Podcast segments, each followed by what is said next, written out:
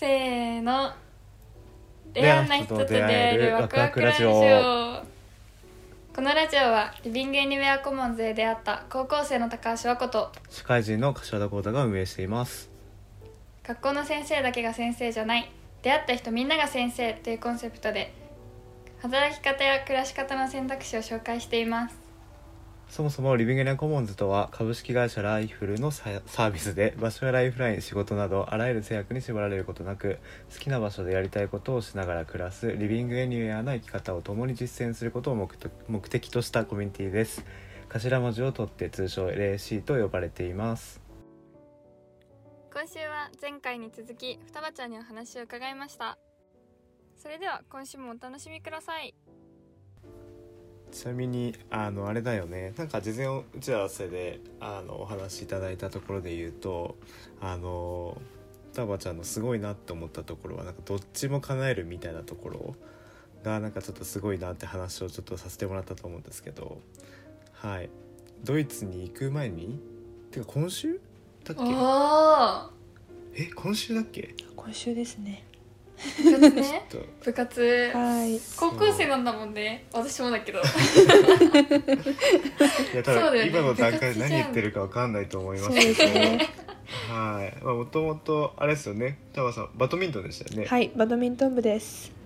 もともとバドミントン部でで今回まあちょっと1ヶ月ちょっとかの留学があるんですけど、うん。結構まあ大事な大会とかもあってどうしようっていう時期だったんですよね。うんうんでまあいろいろ考えた結果なんかどっちかを諦めるではなくって、えー大会に出てというか無理やりちょっと強行して大会に出て、えーその後にドイツに行くという、まはい。あなんか両取りというか、まあ、安堵志向というかっていうこうね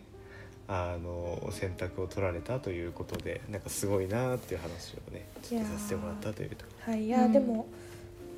そうですね。私結構なんだろうそういうのを絞れないタイプでいい面もあれば、やっぱりちょっと悪い面もあるなっていうのを最近よく感じて、うん。うん。でもやっぱりそうあの中学中高一貫なので中学から続けてきたものなのでであの一応まあ部長なのであさすがにね。そうなんですよ。ちょっとそこは、そうやっぱり団体戦に、まあ部長として出てえっと最後終わる。ちょっと早めですけど終わろうっていうのを、はい決断しました。うん。ええそういうのは部のメンバーとかにもうんうん。言うの？あ。え留学行きたくてうんちょっとここだけ出るけどここ出れないよみたいな。そうですよね。そんな言ったら反対しそうだと思われる方は多いと思うんですけど本当に優しい部民に恵まれてでもまあ実は私その飛び立て留学ジャパンに、えっと、応募したのが実は中3から応募していて、えっと中3あー。そう中3に応募中3の冬に応募すると来年の高1の夏くらいからあの渡航可能っていうプランだったので。うんまずはそれを目指してやってたんですけど応募した瞬間にコロナがなってあ飛び立て6期なんですけど、えっと、その6期中止しますっていう連絡がその頑張って資料を作成した後に来たので残念だ。ってなってえっとそれであーもうコロナだから飛び立てないかなと思ったら高1の冬にまた募集があってでそこに応募したら、えっと、合格をいただけてで高2にまた留学しようかなっていう状態だったので私のその挑戦をあの部員たちはあの知ってあの同じ学年の友達は知っていたのでうんうんうん「ああよよかったねやっといけるんだね2年越しだね頑張って」っていうことを言ってくれて、はい、なのですごくいいあの友達に恵まれたと思ってます。えーすごいな。でもあれですよね。それこそ中2の時に初めてその、まあ海というかうんうん。であの、まあ、ゴミが捨てられてる、まあ、そういったこうんうんう絵を見て、っていうのが中2で中3の時にすでに飛び立てにっていうもうこうんの短いスパンでチャレンジ。一気にこうバンってアクセル踏んだ感じがするんですけど実際そんな感じなんですかね。本当ですね。全然やなんかマイペースでほわーんとしてるイメージが全くなくて、ん。特に中2からのこのね思いっきりの良さというか、うん。めちゃくちゃすごいなと思うんですけど、まあ、でもそれだけ地球に対して申し訳ないっていう気持ちがやっぱ強かったというか なんかその当事者意識なんですかね。うん。そうなんですか。いやでも正直あの中二ははい。あやばいんだっていうところから結局あんまり行動に移してないんですよ私は、うん、うん。そうなんです。あの特に。どこのタイミングから？それは高一なんですよね。そう中3はもうでも正直なんだろう。中3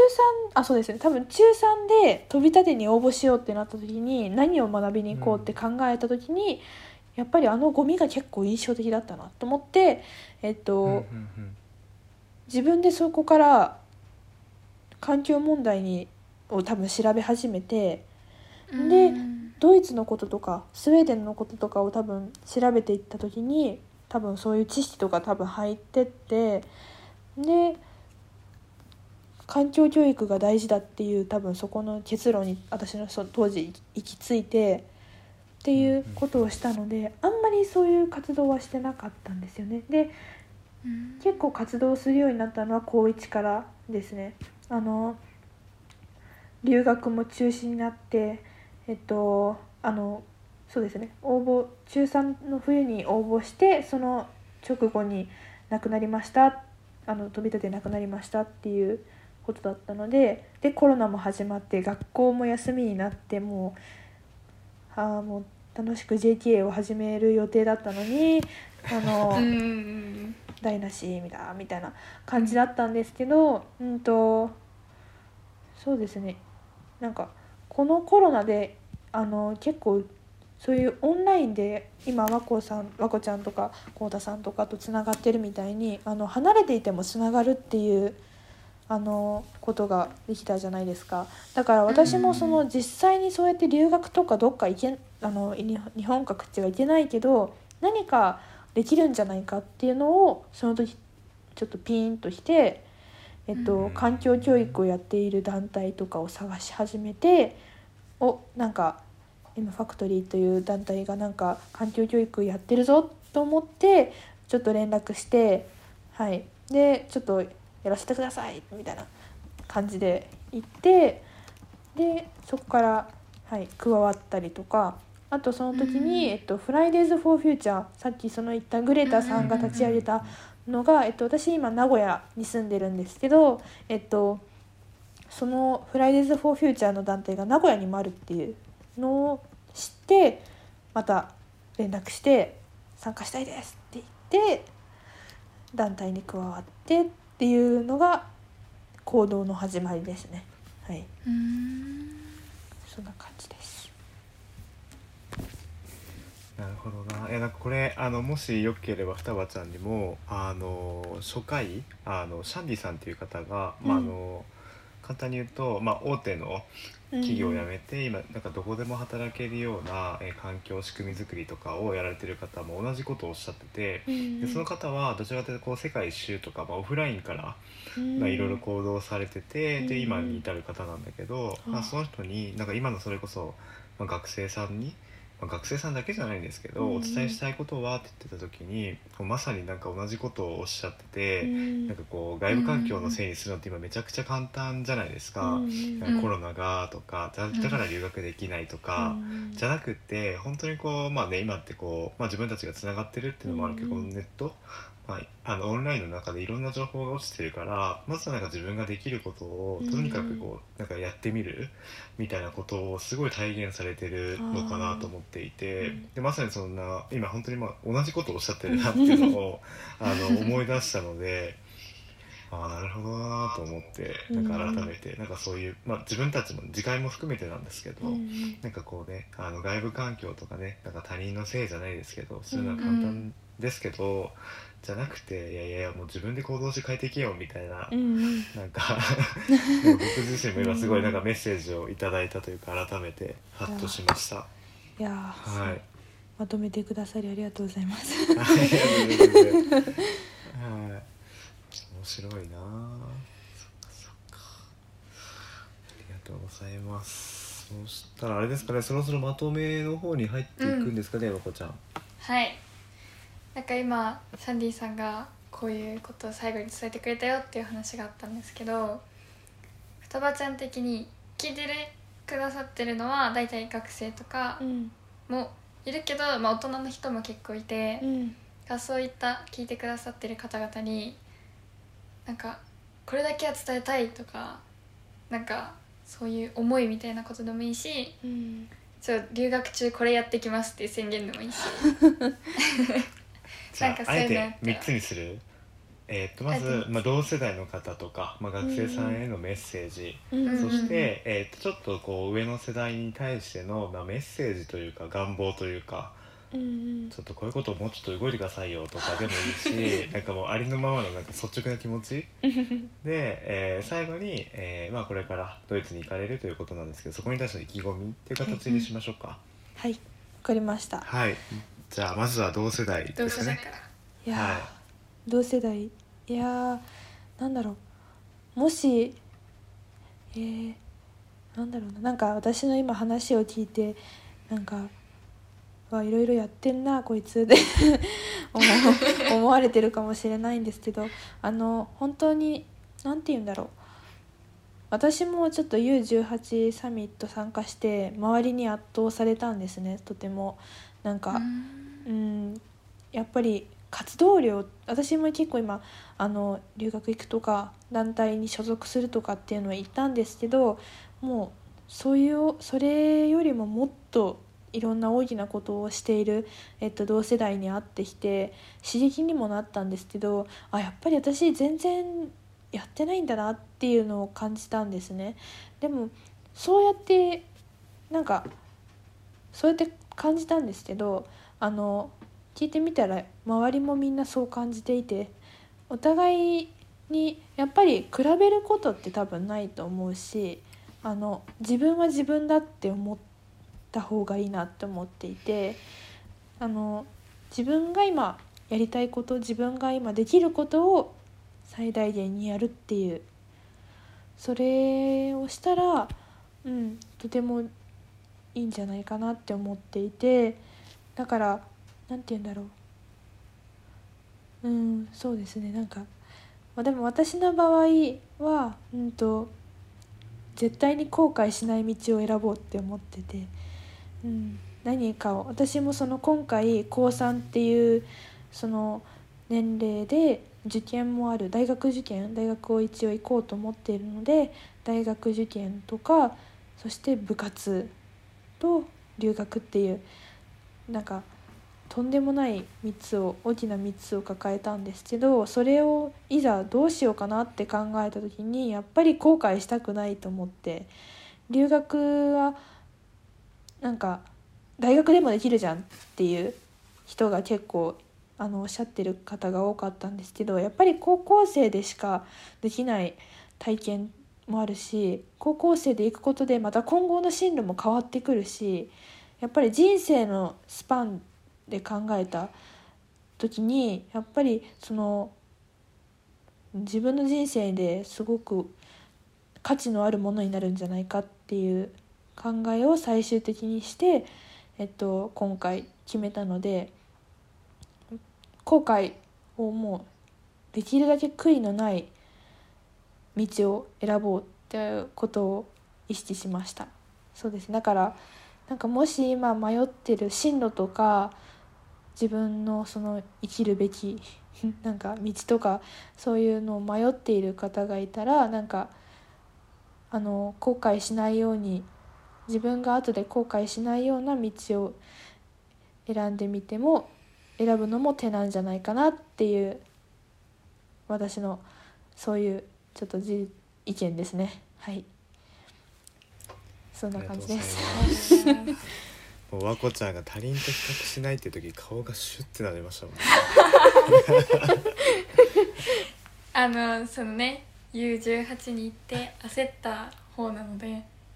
いや。超超比較して超焦っていやそうだよやべえってなって。ね本当にみんなすごいめだってっちゃ刺さりまいやした私もぶっ刺さりました本当に。全員高校生だったんですよ。アンダー18対象のサミットですって言ってるのに運営がまずもう全員高校生だったからわもう大学生だと思ってたので最初は。うわすわすすごいなと思ってそれもまたさらにあのちょっとぐさっとしたし そうだからでもやっぱりそれみんなもそう思ってたしそれこそやっぱ今和子ちゃんもなんかそうやって 運営をしていた和子ちゃんでさえもそうやって思っていたなら、うん、やっぱり比較するものなんてないと思うので、はい、そういうたまにちょっとあって思うかもしれないけどもう自分は自分だって思えばなんとかなります。なんとかなります。あれだね。双葉脱線しちゃうけどね。双葉ちゃんが帰ってきたら萌香ちゃんもそうだけどあの我々あのそのリビングコモンズという空き家売り活用した場所は全国にあるのでちょっと U18 出張版みたいなのちょっとねあのできると面白いんじゃないかなって勝手に思ったので 皆さんのようなちょっとなんか表現あれですけどサーカス集団というかこう全全国で暗躍するとすごいこう周りにインフルエンスできるなんかされるできるんじゃないかなって影響を持ってなんかねなんかそういう場とかはできるかなと思うのでちょっとまたご相談させてくださいこちらこそ。はい。じゃあちょっと背筋が次は僕が伸びる番なんですけど ちょっとこうね双葉ちゃんあのこの世代というかまあ双葉ちゃんよりまあなんだろうな10個20個ぐらい、まあ、上の世代まあまあ上の世代にしましょうかうんに思うこととか、まあ、率直にいやなんかここは嬉しいこうしてもらったらありがたいとか、うんうんなんかね願望要望あれば。うんいやーなんか本当にいつはい。も社会を支えてくださりありがとうございますっていう。もうそこからですね。本当にあの私たちはまだ働いていないので、はい、そうやってやっぱりでも働くようになると多分考え方も変わるんじゃないかなって私も思うのであの言ってられるのはまだここまでだなと。思うので、はい、なんだろう。でも言いたいことは実はあんまり特に何て言うんだろう、うんと不満とかは全然なくてなんだろう。結構 SDGs とかも近年でいきなりなんか関心が多い人が増えた気がしてあの街行ってもあのバッジつけてる人とかなんかいきなり増えたなと思ってなんかそうですね大人の人たちが本気出してきたって 思ったんですけどいやでも本気出してきたというか全然あのそれぞれの企業の方とかがなんかやっぱりその企業の社会的責任を考えてらっしゃっていてなんかやっぱりそれがあのうんすごくいいなって思っていて。なのでそうですね。でもちょっとさっき思ったのがあのこうたさんがさっきなんかあの和子ちゃんとか私のその世代のなんか架け橋になりたいっておっしゃってくれたんですけどなんかもうこうたさん自身も全然そのなんて言うんだろうあの動いていいと思うんですよ。なんか そのもうなんかそっち側に回るみたいな裏方に回るじゃあれですけど言い方がちょっと変ですけどなんか私たちをなんか架け橋なんか繋いでくれるっておっしゃってくれてそれもとても嬉しかったんですけど待てよと思ってこうたさんも 全然あのやれると思うしあの全然そのなんか若い人頑張れっていう感じなんか確かになんかもう若い人に任せたって感じもよくあの上の方から聞くんですけど、うん。あの全然あの今を生きているので あのなんて言うんだろう。そうですね。なんか思うんですよね。あのその私環境教育をあの幼稚園とかであの行ってるんですけどあの思っていたのはその幼稚園だけじゃなくてその子供だけじゃなくて大人の環境教育も必要なんじゃないかと思ってあのそういうなんて言うんだろう教育だからそういうちっちゃい子供とかがやるって思われがちなんですけど実はやっぱりその大人の方だったり、うん、そういう人への環境教育もありなありなのではないかなって思うので なんかあの全然。あそうですね。あの架け橋 架け橋になってくださるのもとても嬉しいですしあの 浩太さんもそのあのはい。ありがいとうやいやいやありがとうございます。自分自由に自由にあのなんだろう。動くそういうこともあるのであのそうですね。もっと自信を持ってそうです。なんか自信を持って動いてほしい気がします。そのコウタさんではないんですけどなんか大人の方とかはもうなんか今の時代は違うよなって よく言うんですなるほどね。言われるんですよ。なんか確かにすごいわ確かに。今の時代マジで、うん。っ て言われるんはいですけど、はいはいはい。結構それってもう今はもう私たちが成長するの待ってるだけじゃないですか。なんか。おお面白いこれ。そうですよ。ね。これ。意外としかも世代変わんないよねみたいな人から言われたりしない？そうなんですよ。近いよね年み結たいな。構近い。そうそうなんですよ。こうたさんの場合平成生まれ一緒ですよ。あそうですね。僕のことそうですね。二股にあんま話せないんであれですけど、うんあのまず前提としてはあのおっしゃる通りだと思っていて、うんあなんか僕がそのなんか架け橋はもう僕の活動の一部するのでう。んあれなんですけど。あでも全然あのまず前提として、うんなんか今すごいなんかこう二人の生の声が聞けて面白いなと思って。なんかやっぱりねどうしてもあのまあなんだろうねわかんない。もしかしたらお二人がこう年を重ねた時にわかることなのかもしれないけど、うんなんか今の話を聞いてて、すぐちょっと、あの、この本当2日前ぐらいか、まこちゃんとね、下田の拠点で、まあ本当に、まあ、いわゆるその地域活性で、こう、有名な方々が、まあちょっと下田に集結をするみたいな機会があって、で、そこでちょっとまこちゃんも来てくれたんだけど、やっぱ皆さん、こう、やっぱりなんだろうな、どうしてもやっぱ自分たちの多分世代と比べてるというか、自分のその多分同じ年代の時と比べちゃってる。うん。だから、なんだろうな、まこちゃんと双葉ちゃんが、こう自分の、例えば小学校の時の自分と、うん。今、例えばすごい小学生がいた時に、なんかそこと重ねちゃってるんじゃないかなっていうので、っていうのはなんか一個あるのかなって思って、うん。確かにでもそ、その観点からすると、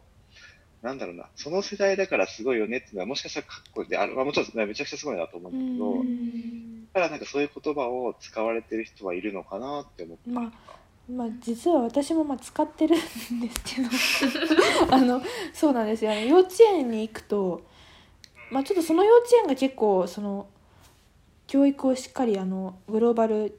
教育というかものをしっかりやってるところだったのでちょっと圧倒されちゃってもうなんもう SDGs は知ってて当たり前よっていう幼稚園生が言ってるんですよ。SDGs?SDGs のお姉さん来たみたいな。やば。びっくりしちゃって。であすごいなと思って、うん、だからあもでもこれこのそうやって SDGs とかそういう教育なされてる幼稚園とか小学校が、うん、全ての学校がそういうふうにやれたら本当にすごい世代なんだなと思っていやちょっと、すみません、ちょっとこのね、締めのメッセージだけでめちゃくちゃ話せるなと思って。あそう締めのメッセージなんですね。これそうだ。いや、全然でもなんか本当、双葉ちゃんに今ね、なんかいろんな僕自身もあの言葉をいただいて、なんか確かにハッとする部分があって、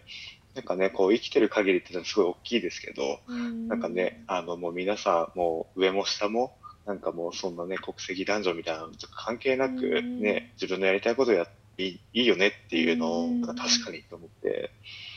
逆になんかそういう姿を見せることでね、なんかこう、うん。お二人の活動がまた、なんかこう加速するというか、ななんかあの世代に負けたくて、まあ世代来るのもあれだけど、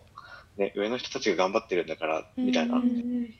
確かにそういう見え方もあるなっていうのは、うん。うん確かに。ななんで、自分自身もそれこそね、こう、いいかっこいい大人の人にすごく、あの囲まれてる職場だったりとか仕事をしてるので、やっぱこう10個20個上の方々がこんだけかっこよかったらもう本当自分はまだ負けられねえわっていうのをすごい、えっと、思うことが多いので、逆になんか僕自身ももっともっとねもう和子ちゃんもう和子ちゃんは多分僕のこと下に見ていると思うんですけど。見てません。はい、あのね双葉ちゃんにもなんかすげえなってすげえなとは思わなくてもいいんですけどなんかこうねいいこう刺激物というか、になれたらなっていうのは今なんか今話を言って、僕自身がめっちゃ刺さったんで、はい。